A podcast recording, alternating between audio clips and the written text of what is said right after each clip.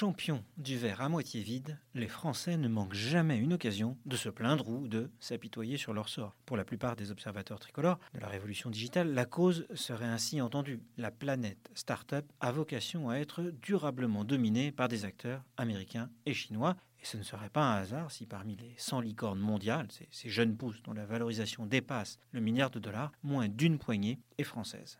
Nous aurions cependant tort d'être trop pessimistes. Certes, peu de chances que la tech mondiale soit globalement dominée par des Européens ou qu'une start-up hexagonale finisse par doubler Amazon dans l'e-commerce, Uber dans les VTC ou Facebook sur les réseaux sociaux.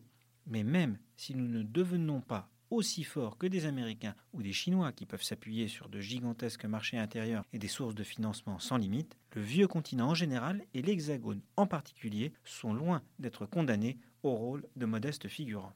L'univers des startups ressemble à la fois à une pyramide et à une marée. Pour qu'un jour les jeunes pousses arrivent très haut, il faut d'abord que la base s'élargisse, que de plus en plus de startups voient le jour. Il faut ensuite que ces startups qui naissent aillent de plus en plus loin, grandissent de plus en plus, telles les vagues d'une marée montante. La France en est là. L'écosystème tricolore se développe et s'épaissit, les financements montent en puissance, le mouvement est peut-être trop lent, mais il est engagé et il n'est pas trop tard pour espérer.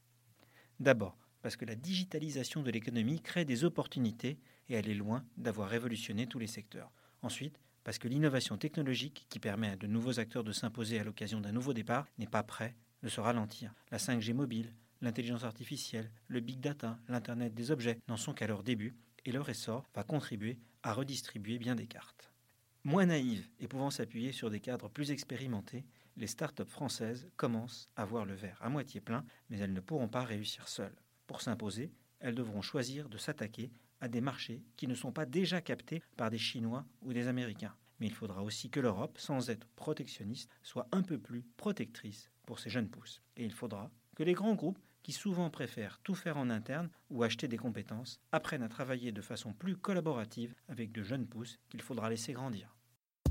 Retrouvez tous les podcasts des échos sur votre application de podcast préférée ou sur leséchos.fr.